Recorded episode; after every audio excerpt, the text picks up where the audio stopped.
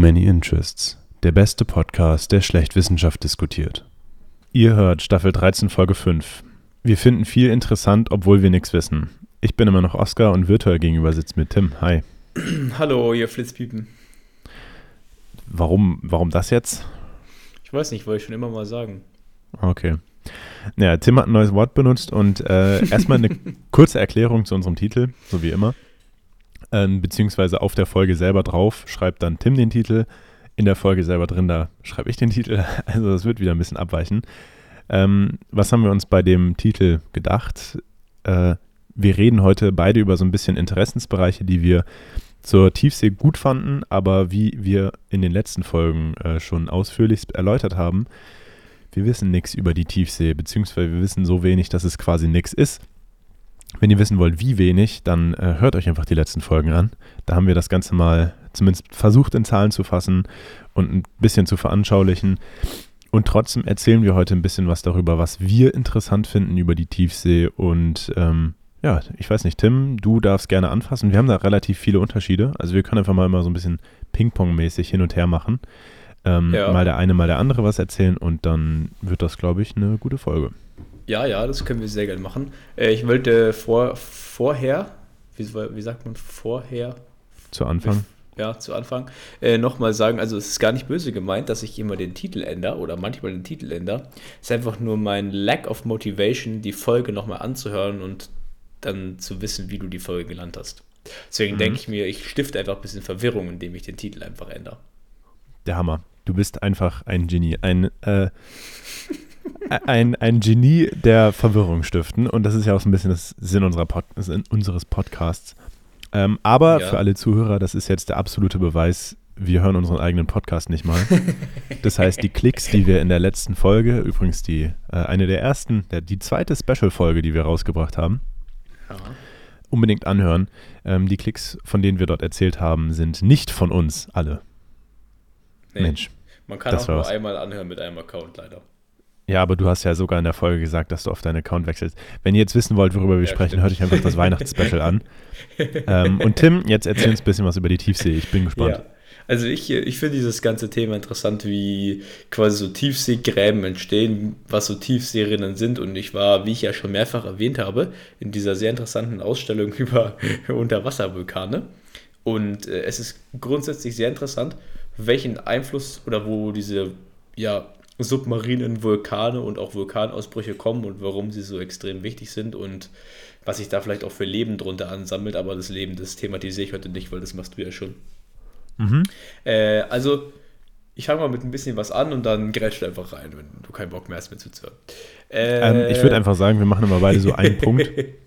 Ja, ja, das ist gut. Weil ich habe jetzt, hab jetzt schon keinen Bock mehr, dir zuzuhören, deswegen grätsch ich jetzt schon rein. Ich würde sagen, okay, wir machen einfach beide mal einen Punkt und dann, mhm. äh, ja, wird das schon was. Okay, also erster Punkt. Äh, wie entstehen so Tiefseegräben, wie zum Beispiel der Marianengraben?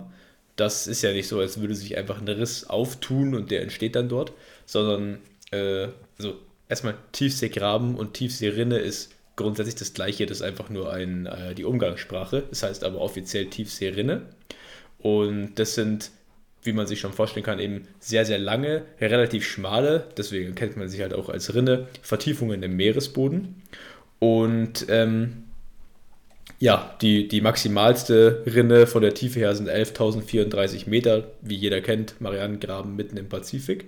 Und diese Tiefseerinnen entstehen in der Erdkruste, wenn tektonische Platten, also Plattentektonik kennt ja jeder, die Dinger, die zum Beispiel auch Erdbeben verursachen, unsere Erdplatten. Nee, was die, ist das?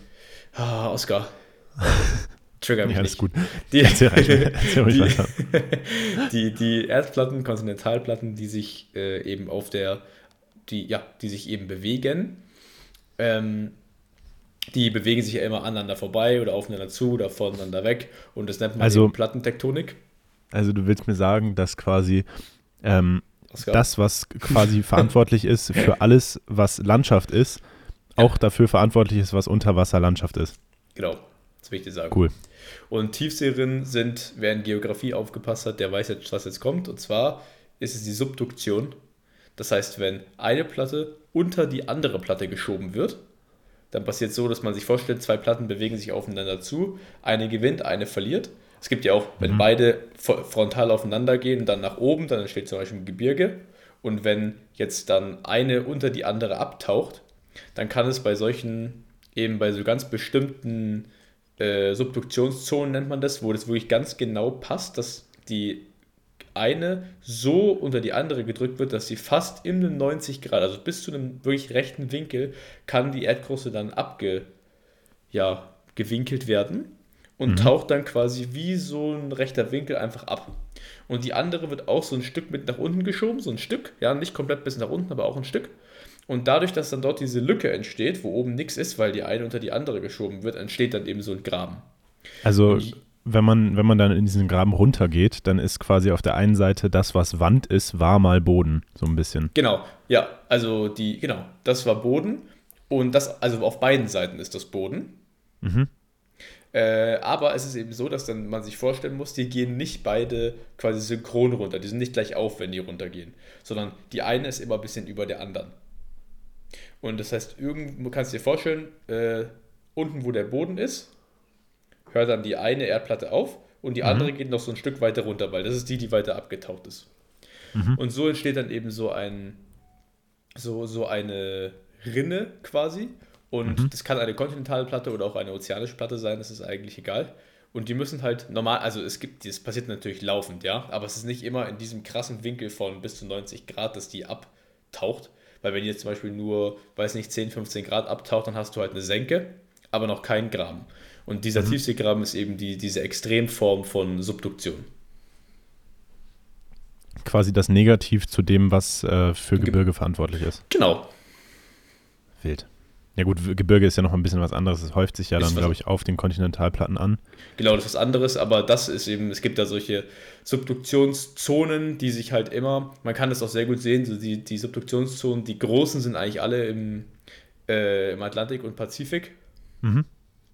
Und äh, ja, da gibt es dann immer wirklich diese ganzen wirklich richtigen Vertiefungen, die ganzen, wenn man sich so eine Übersicht über die weltweiten Tiefseerinnen anschaut, dann sieht man, die sind halt jetzt nicht hier mal eine und da mal eine und dort mal eine, sondern wirklich genau an diesen Subduktionszonen ziehen die sich quasi entlang. Da findet mhm. man dann sehr viele. Mhm. Ja. Ist ja. Punkt abgeschlossen. Wahnsinnig interessant. Ähm, ja. Und ich glaube, ich mache gleich mal mit einem Punkt weiter, der da so ein bisschen anschließt. Also, ich habe heute ein bisschen ein paar Tiere mitgebracht, sag ich mal. Ne? Wir, wir sind hier wie in der Schule.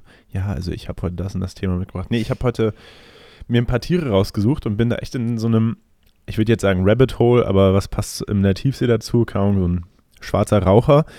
Ähm, bin ich versunken und äh, von schwarzen Rauchern haben wir es auch direkt mal, weil diese schwarzen Raucher hat ja Tim in einer der letzten Folgen schon mal erklärt, sind ja nur nochmal auch mit deiner Unterstützung, das ist doch grob gesagt so ein bisschen wie ein Unterwasservulkan in Mini, oder?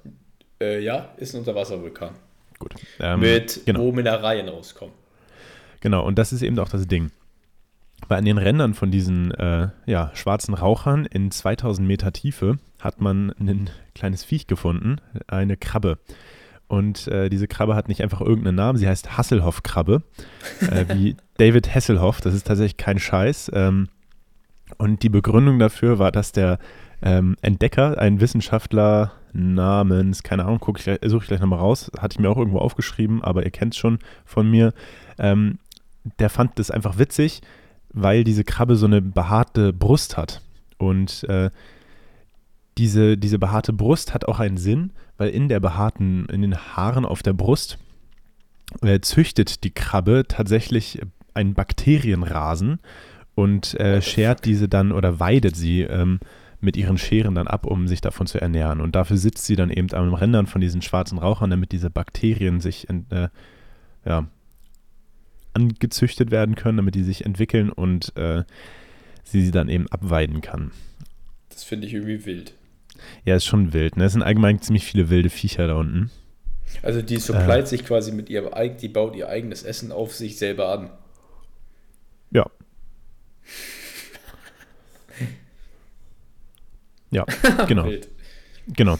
Ähm, allgemein auch ein ganz, ganz interessantes Tierchen und es ist wohl nah verwandt mit der sogenannten Yeti-Krabbe, laut äh, Nikolai Roterman, einem ähm, Researcher an der University of Oxford. Und das ist äh, auch so ein Viech mit buschigen Händen, buschigen Scheren. Äh, sieht sehr, sehr wild aus. Können wir mal ein Bild in die Beschreibung tun. Äh, Tim, ich würde es dir empfehlen, google mal die Yeti-Krabbe und dann erklär vielleicht den äh, Zuhörern gleich immer kurz, wie, das, wie man sich das vorstellen kann. Währenddessen mache ich noch kurz weiter, weil ich habe ein paar mehr Tiere. Ähm, und zwar gibt es in der Tiefsee auch noch so ein paar Viecher, die eigentlich so ein bisschen aus Albträumen kommen könnten ähm, aber auch laut dem Artikel, den ich gefunden habe, einfach nur so groß sind wie eine Banane. Äh, und da reden wir dann von dem sogenannten Bartendrachenfisch. Ähm, der Bra Bartendrachenfisch ist deswegen so scary, weil der, na, er hat Zähne auf der Zunge, um die Beute packen zu können. Ähm, und die gehen eben runter bis auf 1900 bzw. 2000 Meter, gehen aber auch zum Teil hoch bis äh, ja, 190, 150 Meter unter der Wasseroberfläche. Und die sind allgemein sehr, sehr spannende Tiere. Äh, die haben nämlich ähm, Lichter unten am Bauch.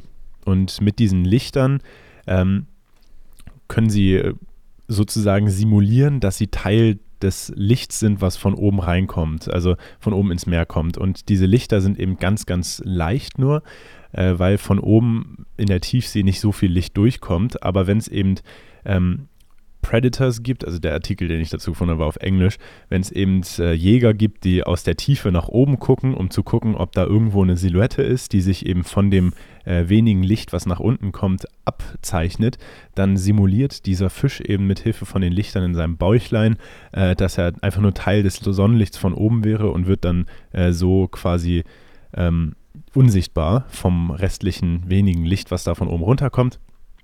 Und äh, auch eine ganz, ganz interessante und spannende Art von Camouflage und Biolumineszenz, wozu Tim ja auch in der letzten Folge viel erzählt hat. Ähm, und was auch noch interessant ist, noch eine weitere Anwendung, sage ich mal, von Biolumineszenz bei diesem Fisch. Die haben äh, Lichter hinter den Augen und äh, man vermutet aber, dass es mehr für die ähm, ja, Fortpflanzung genutzt wird weil äh, bei den Männlein sind diese Lichter eben etwas größer oder eben etwas stärker ausgeprägt und bei den Weibchen eben nicht so stark.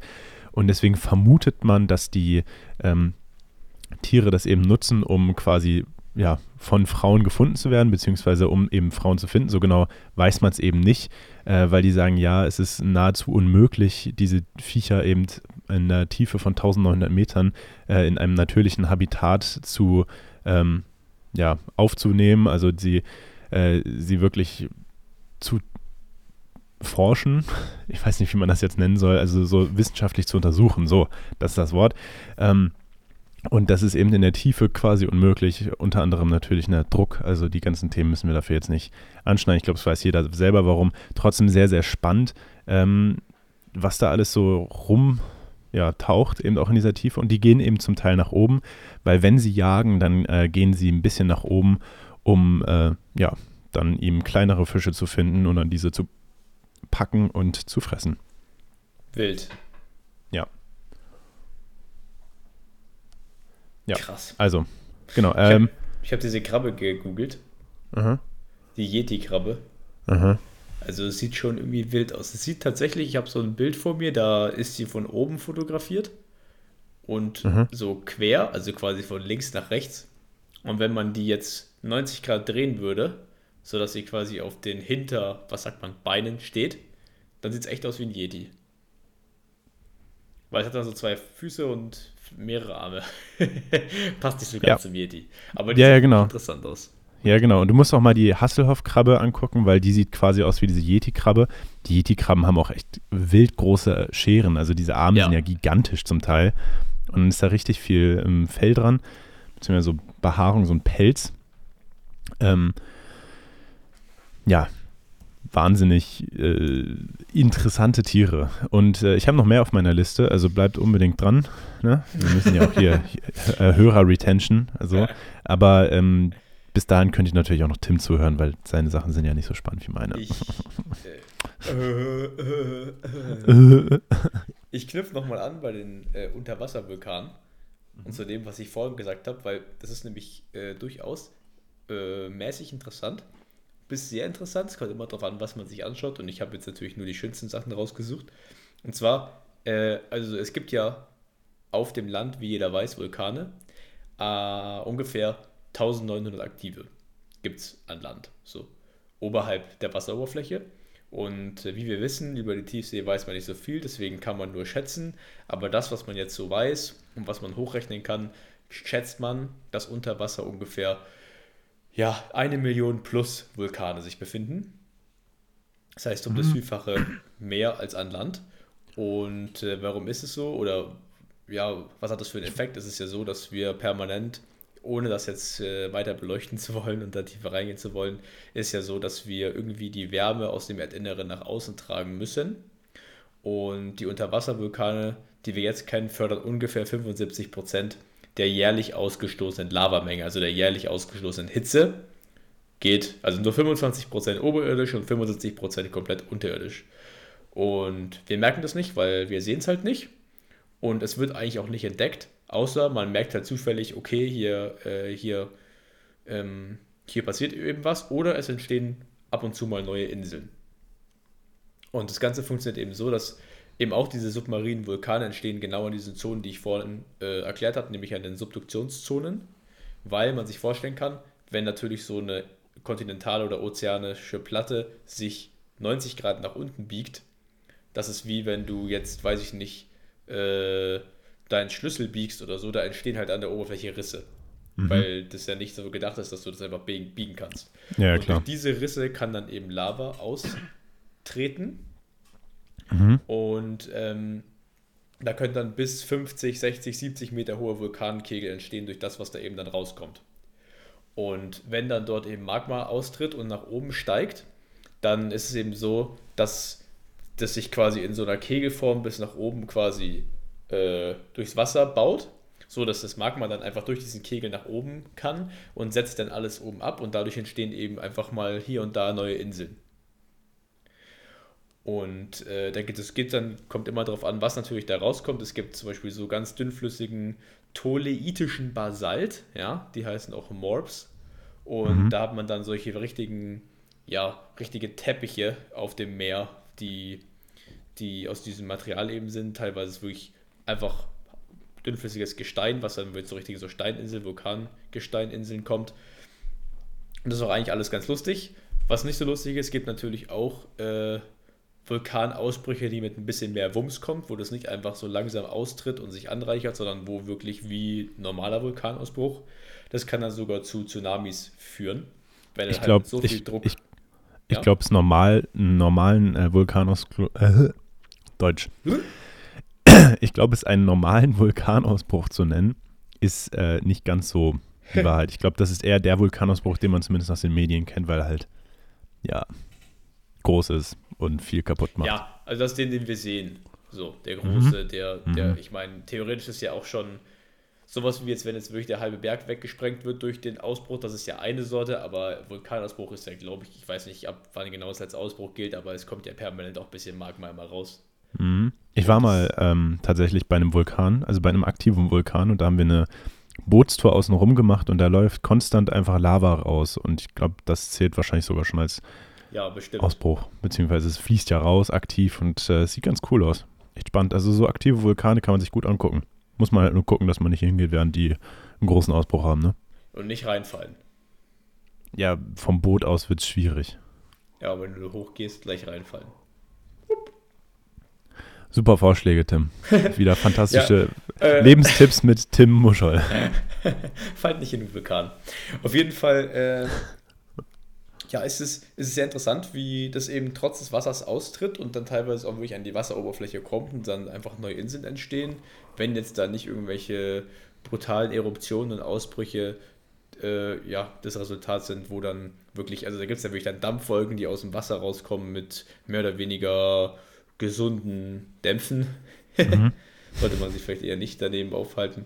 Aber ja, das ist sehr interessant. Da gibt es sehr spektakuläre Bilder. Wen es interessiert, kann es einfach mal googeln. Wen nicht, der lässt halt sein. Ja. Aber, äh, by the way, jeder äh, Inselvulkan, als zum Beispiel dieser ganze Bums da von Hawaii, die, das entsteht alles durch so unterirdische Vulkane. Also da war ein unterirdischer Vulkan und der hat quasi Gestein an die Oberfläche befördert und es hat es dann abgelagert. Dadurch ist die Insel entstanden und dieser Schlot hat sich immer weiter aufgebaut zu einem Berg und deswegen ist halt jetzt ein Berg mit einem Vulkan.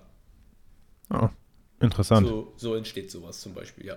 Deswegen gibt es halt viele solche Inseln und deswegen gibt es auch Inseln, äh, wo ein Unterwasservulkan drunter ist, der halt, sage ich mal, sehr leise und still ausbricht und nicht Mhm. gleich richtig Tabula Rasa macht, sondern wirklich immer von unten was nachkommt. Diese Insel wächst stetig, aber du lebst nicht in der Gefahr, dass auf einmal dir alles um die Ohren fliegt.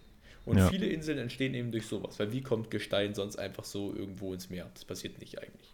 Ja, erstmal flüssig machen, ne? Genau. Transportiert sich gut. Hm.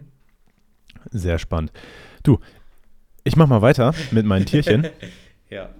Ähm, und jetzt geht es erstmal weiter mit einem, äh, ja, mit einem Preisträger, ein Preisträgertierchen, beziehungsweise eben äh, das, das, den Einzeller des Jahres 2024. Und das denke ich mir nicht aus. Das, das Preis gibt es wirklich. Ähm, und der wurde gewählt von der Deutschen Gesellschaft für Protozoologie. Und das schon dieses Jahr. Ähm, der Name, also wir, wir nehmen das hier gerade noch 2023 auf, die Folge kommt schon 2024 raus, aber der Preis bestand schon 2023. Ähm, ja, der Einzeller des Jahres 2024 ist ein Geißeltierchen mit der ähm, Rassen oder ja, mit der Art, mit dem Bezeichnung Cafeteria. Kein Scheiß. Äh, der Grund dafür, warum das Ding überhaupt Cafeteria ist, ist, weil zwei Zoologen sich eben beim Kaffeetrinken unterhalten haben über ihre neuen Entdeckungen. Und ähm, ja, dann haben sie sich eben geeinigt darauf, dass sie diese Art oder diese Gattung äh, Cafeteria nennen. Und äh, weil eben auch eine von diesen äh, kleinen Geißeltierchen aussah wie eine Kaffeetasse. Hm. Die Cafeteria-Viecher äh, sind deswegen interessant. Übrigens, der genauere äh, Name ist, glaube ich, irgendwie Cafeteria Bur Burkadai. Das hätte Tim jetzt natürlich besser aussprechen können mit seinem wundervollen Latinum, das er ja schon oft Mhm. genug in diesem Podcast erwähnt hat. Ähm, nee, das Spannende an den Dingern und warum ich sie erwähne, ist, weil sie eben von äh, den, also weil die überall vorkommen. Von der Atacama-Wüste in Chile bis hin zur Tiefsee in 8000 Metern. So ähm, zumindest laut dem SWR-Wissen-Artikel. Und äh, genau, und das ist, äh, das ist ein echt spannendes Tierchen. So viel Information dazu habe ich jetzt nicht rausgesucht und äh, ist halt einfach nur sehr, sehr wichtig in dem Bereich des Nährstoffkreislaufs, also im, äh, vor allem im Bereich des mikrobiellen, mikrobiellen Nährstoffkreislaufs. Ich habe es heute auch mit Deutsch, ne? Zungenbrecher. Vielleicht, vielleicht sollte ich heute keinen Podcast aufnehmen, ich mache es trotzdem. Ähm, ja, nee, also im, im Bereich des mikrobiellen äh, Nährstoffkreislaufs werden, sind die Dinge halt relativ wichtig und das eben überall auf der gesamten Welt. Deswegen wurden sie wahrscheinlich auch als äh, ja, Einzeller des äh, Jahres 2024 gewählt. Ähm, und irgendwie ganz interessant, weil die Dinger haben eben solche kleinen Geißelchen. Also das sind ja, wie gesagt, Einzeller, die haben eine Geißel und damit schnappen sie sich dann wohl Bakterien und futtern die dann auf. Und ähm, ja, scheint wichtig zu sein. Finde ich cool. Ähm, andere Viecher aus der Tiefsee, die ich allerdings ehrlich gesagt echt nicht cool finde und wo auch noch eine ziemlich spannende? Geschichte dran hängt, äh, sind die sogenannten Riesenasseln. Bah. Ja, du sagst es, genau das ist der Grund. Die Dinger sind wirklich, wirklich, wirklich nicht schön anzusehen. Und ähm, ich habe einen unfassbar spannenden Artikel gefunden, der aber auch gleich mal, äh, gleichermaßen echt irgendwie verstörend ist. Und zwar ähm, haben ein paar Forscher, ein paar Meeresforscher, ähm, haben eine, ein Krokodil in, in die Tiefsee abgelassen und innerhalb von kürzester Zeit äh, war der Kadaver ähm, ja, zerfressen von sogenannten Tiefseeasseln und die haben sich zum Teil so fest äh, vollgefressen, dass sie eben äh, nicht mehr laufen, also sich nicht mehr bewegen konnten. Wenn man sich jetzt fragt, okay, aber Asseln sind halt Asseln, ja, die Viecher werden aber bis zu 45 Zentimeter groß, beziehungsweise Uah. fast einen halben Meter groß. Ähm, und je nach Quelle, also die einen sagen 1,5 Kilo, dann gibt es welche, die 1,7 Kilo sagen, bis zu 2 Kilo, also wirklich fette Viecher. Ähm, ein guter Vergleich, den ich gelesen habe, ist auch, dass es wohl wie so ein Schoßhund wäre von der Größe her. Und ja, stellt euch mal vor, eine Kellerassel mit der Größe von einem Schoßhund, die durchs Meer schwimmen. Nee, will ich nicht. Ähm, und ist andererseits aber auch ein, Wasser gehen. ja, genau, aber die sind zum Glück erst in relativ tiefer Tiefe. Ähm, Ja, und das ist ein super Beispiel ähm, für den sogenannten Gigantismus in der Tiefsee, also dass Viecher in der Tiefsee einfach riesig werden. Dazu habe ich später auch noch ein sehr, sehr spannendes Beispiel. Ähm, ja, kann man eigentlich auch eine eigene Staffel drüber machen oder eine eigene Folge zumindest irgendwann mal, wenn wir nochmal über Tierreiche reden, über den Gigantismus in der Tiefsee. Äh, haben wir zum Teil, glaube ich, auch schon ein paar Mal angeschnitten. Ähm, ja, das sind auf jeden Fall die Riesenasseln. Äh, eine andere Richtung nochmal, es gibt auch noch kleinere Viecher, die auch irgendwie nicht so angenehm sind in der Vorstellung. Der sogenannte Osedachswurm oder Osedachs oder keine Ahnung was. Die Firma, äh, die, die Firma, die Würmer ähm, sind biologisch unfassbar spannend äh, und Gott sei Dank sind sie nur in der Tiefsee, ähm, weil sie sind relativ essentiell für das, was da in der Tiefsee eben abgeht. Und ähm, um dafür ein bisschen, also um das zu erklären, muss man ein bisschen ausholen, weil in der Tiefsee ist tief und kein Licht, also ah. also keine Photosynthese, keine Pflanzen. Ähm, da ist relativ wenig, was man essen kann. Deswegen viele der Viecher, die da unten rumlaufen, haben schon einen sehr verlangsamten äh, Biorhythmus, beziehungsweise halt auch einen, äh, ja, die der Stoffwechsel ist relativ langsam, dass die eben lange von den äh, Nährstoffen, die sie überhaupt bekommen, äh, sich nähren können. Ein kleines Beispiel dafür, wie wenig da überhaupt runterkommt. Ähm, ich habe einen Artikel gelesen, äh, also man hört allgemein in dem Bereich ganz, ganz oft von dem sogenannten marinen Schnee. Das ist organische Materie, die eben von, ähm, ja, von der Lichtzone nach unten rieselt und äh, auf die Fauna dort unten herabrieselt und sich dort sammelt. Und ähm, das ist aber gar nicht mal viel. Also das ist jetzt nicht so, dass es, äh, ja, es schneit und dann hat man halt so 10 Zentimeter von diesem marinen Schnee und davon können sie sich ernähren. Nein, es ist äh, jährlich pro Quadratmeter ähm, ungefähr so viel wie eine halbe Scheibe Toastbrot. Das war jetzt der Vergleich, den ich gelesen habe. Also okay. echt, echt wenig Zeugs, was da unten ankommt. Ähm, aber ab und zu stirbt dann eben mal ein Wal. Äh, und der landet dann natürlich auch dort unten in der Tiefsee. Also natürlich nicht immer, aber ne, ab und zu landet er eben in der Tiefsee und äh, wird dann vertilgt von den Viechern, zum Beispiel von den Riesenasseln, von denen ich schon gesprochen habe, die ja auch sich durch den Panzer vom, äh, von diesem Alligator gefressen haben. Wirklich widerlich, also wirklich richtig ekelhaft. Und es gibt dann eben noch ähm, wenn man dann alles Fleisch abgefressen hat, also diese ganzen Aasfresser dann über mehrere Jahre tatsächlich äh, dieses ganze Fleisch abgefuttert haben, dann kommen diese Osedachswürmer ins Spiel. Und diese Würmer ähm, sind Knochenfresser. Und es gibt Boah. einen Biologen namens Lonnie Lunston, der sagt, der findet. Komm, das hast du dir ausgedacht. Nein, das ist kein Scheiß. Für den Biologen Lonnie Lunston vom Monterey Bay Aquarium Research Institute sind die Würmer sogar die Schlüsselart dort unten. So, das ist der, Wir äh, der Satz, wo ich diesen Namen tatsächlich gelesen habe. Ähm, nee, und der ist der Meinung, dass, wie gesagt, die Dinger dort unten extrem wichtig sind, weil sie eben die Gerippe, die dann dort unten gelandet sind, zersetzen.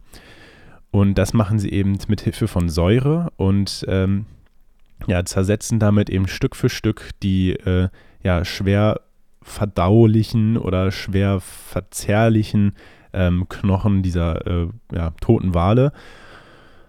Das einzig Gute daran, was ich mir so jetzt für den Kopf sagen kann, ist, äh, dass es zum Teil bis zu zehn Jahre dauern kann, bis die tatsächlich ganz zersetzt sind und dieser Kadaver dann wirklich verschwunden ist. Trotzdem, diese Würmer sind,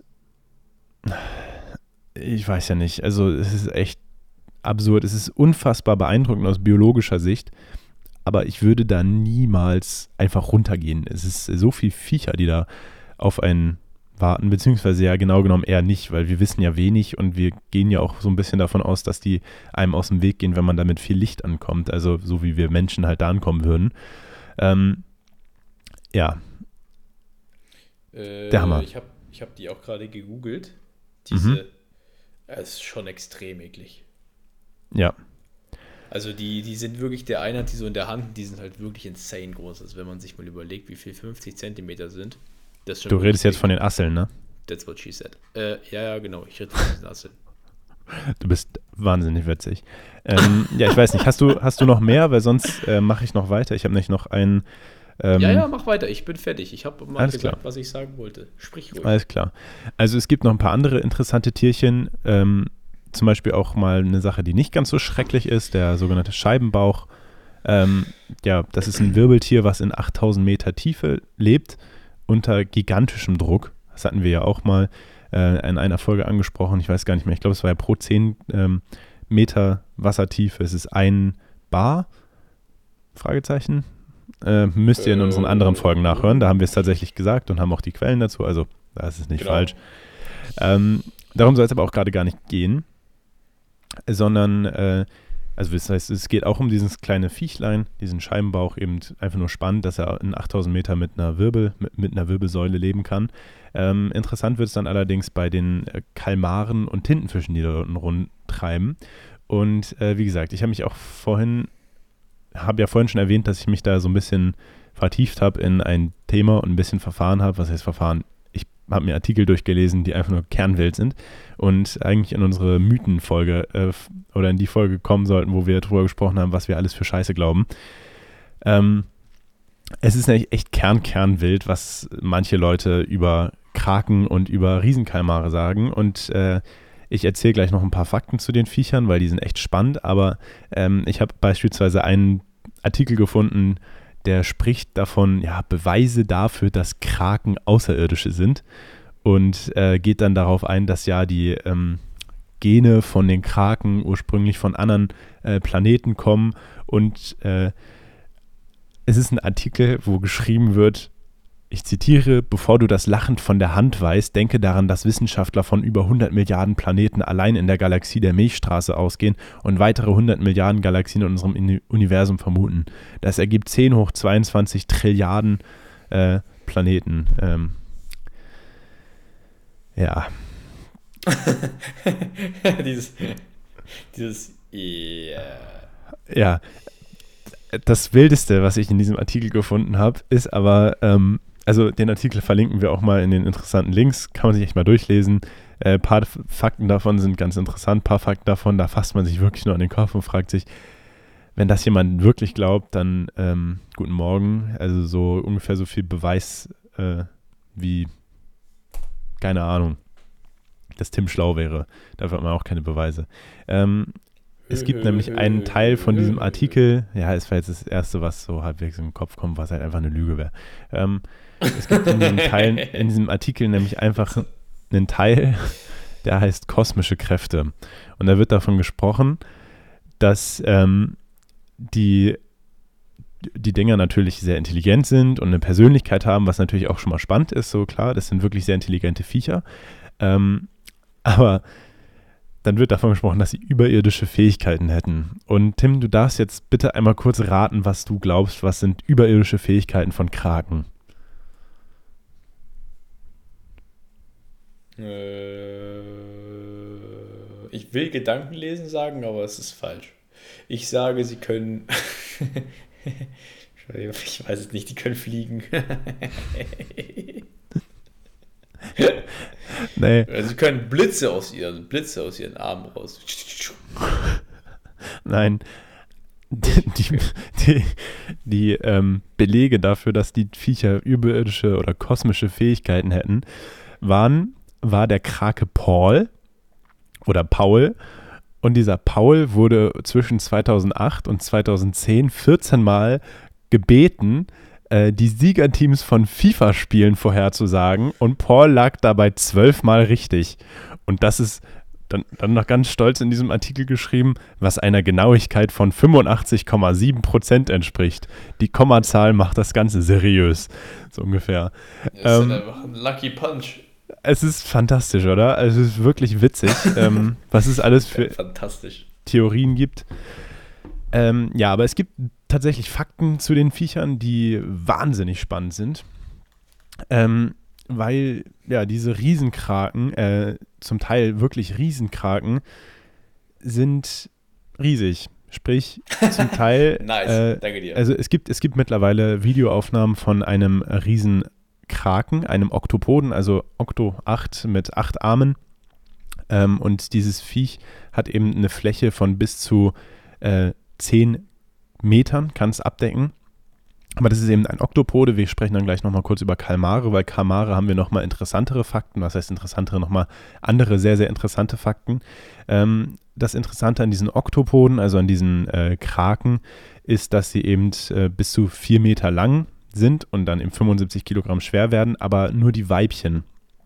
Ähm, die Halifron-Männchen, so heißt nämlich diese Oktopoden-Gattung, äh, äh, bringen es gerade mal auf 30 Zentimeter Länge, denke ich, ist damit gemeint.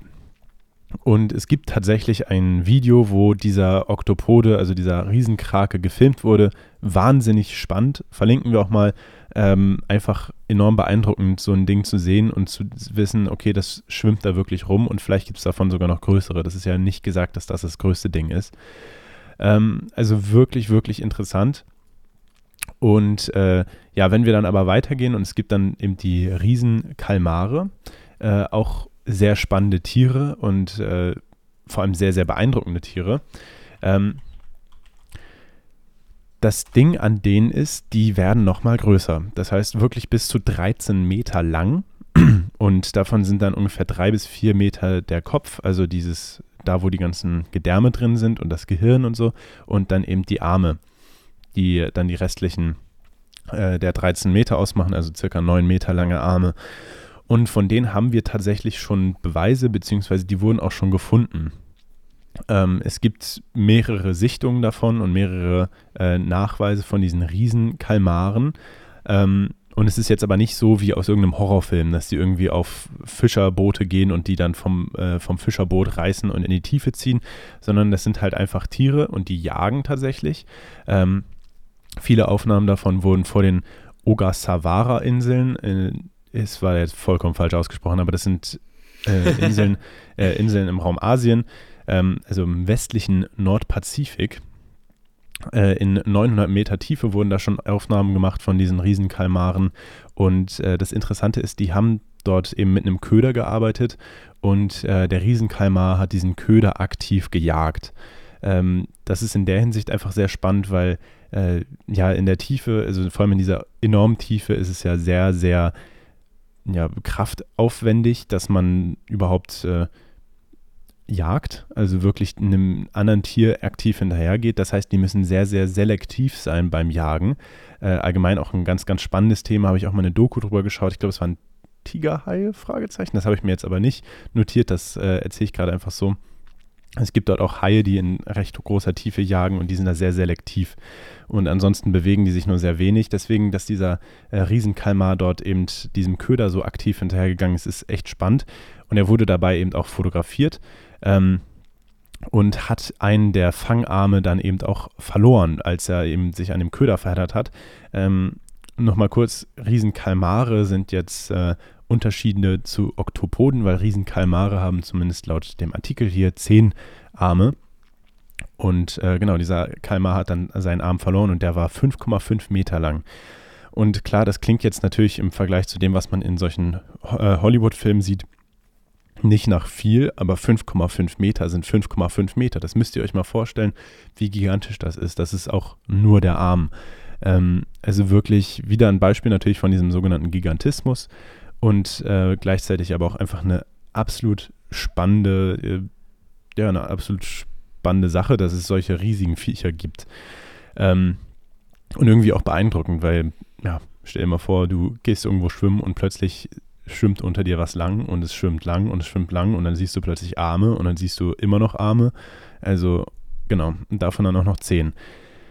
Wahnsinnig beeindruckend. Ähm, genau, es gibt eben viele viele Aufzeichnungen von diesen Viechern. Äh, zum Teil kleiner, zum Teil größer. Also manche sind nur bis, nur, sage ich jetzt, bis zu 8 Meter lang. Das größte, was bisher so gefunden wurde, war um die äh, 13 Meter lang. Äh, ja, manche sind auch nur ungefähr 2,5 Meter. Also es gibt auch kleinere Beispiele, aber ähm, es variiert wirklich. Und äh, ja, das sind so die Riesenkalmare. Ja, interessant, interessant. Sehr interessant, ja. Sehr, sehr, sehr interessant. Genau. Ich weiß nicht. Also, ähm, das Einzige, was ich noch so gefunden habe, ist äh, das Einzige, was ich noch interessant fand, was ich noch vielleicht kurz anschneiden wollte. Es gibt tatsächlich eine, einen Bereich in der Zoologie, die sich mit äh, auch so fantastischen Tierwesen befasst, sage ich jetzt mal. Ähm, und das ist die sogenannte Kryptozoologie. Äh, und die befasst sich dann mit solchen Themen wie diesen riesigen Kalmaren, diesen absoluten riesen, riesen Kalmaren, also die man, oder Riesenkraken, die man aus den verschiedensten Legenden und sonst was für Erzählungen kennt. Ähm, aber. Wie ja. heißt es? Kryptozoologie. Ja, Kryptozoologie. Also Kryptos. alles gibt. Krypto von Kryptos, also verborgen oder geheim, und äh, Zoon mhm. von Tier und Logos von Lehre, also die Lehre des, der geheimen Tiere so ein bisschen. Interessant, wusste ich gar nicht, was es nicht alles gibt. Ja, genau, das fand ich jetzt auch noch ganz interessant und ansonsten, ja, das letzte Tierchen auf der Liste war der Blobfisch, aber den kennt jeder, zumindest von den Bildern.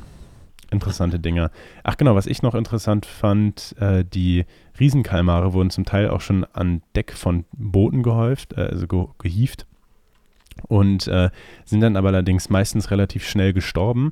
Der Grund dafür, äh, vermutet man, sind innere Verletzungen wegen dem Druckunterschied. Also quasi, dass der Kalmar plötzlich so wenig Druck auf sich hatte, dass er dadurch innere Verletzungen ähm, ja, erlitten hat und dann eben davon gestorben ist. Auch eigentlich ganz ja, interessant, weil das zeigt, dass die Viecher wirklich dafür ausgelegt sind, nur in sehr hoher Tiefe ähm, zu leben überhaupt. Ja, das gibt es ja auch zum Beispiel für, für Blauwale, dass wenn die einfach nicht, wenn die an Land sind und nicht im Wasser, dann werden die einfach durch ihr eigenes Gewicht erdrückt. Ja.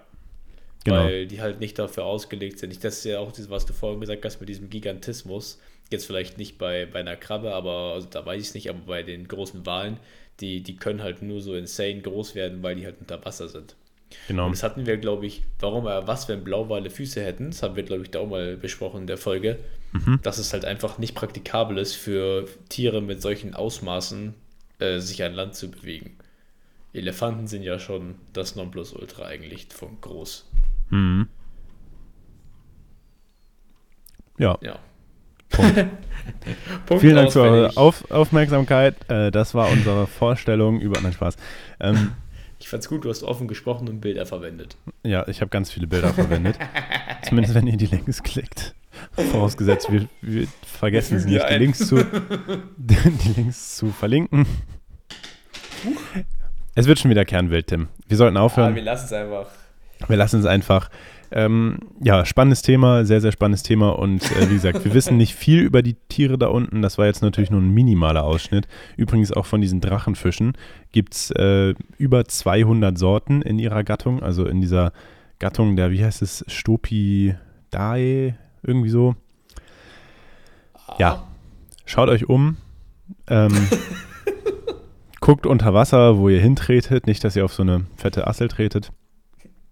ja. äh, Nee, also die, die, die, Drachenfische heißen Stomidae und haben über 270 Arten in 28 äh, Gattungen in allen Ozeanen. Unter anderem Krass. den Viperfisch oder den Viperfisch. Sieht auch ganz wild aus. An der Stelle lassen wir es dann aber einfach. Ähm, wir können es euch nur empfehlen. Sehr spannend, sehr, sehr spannend. So wie alles, was wir machen. Alles spannend, spannend, spannend und fantastisch sowieso. ähm, von meiner Seite, ich halte jetzt einfach mal meinen Mund sage nur noch Tschüss und damit guten Morgen, guten Mittag, guten Abend, guten Appetit und ciao, ciao. Vielen Dank fürs Zuhören. Bis zur nächsten Folge und ciao, ciao.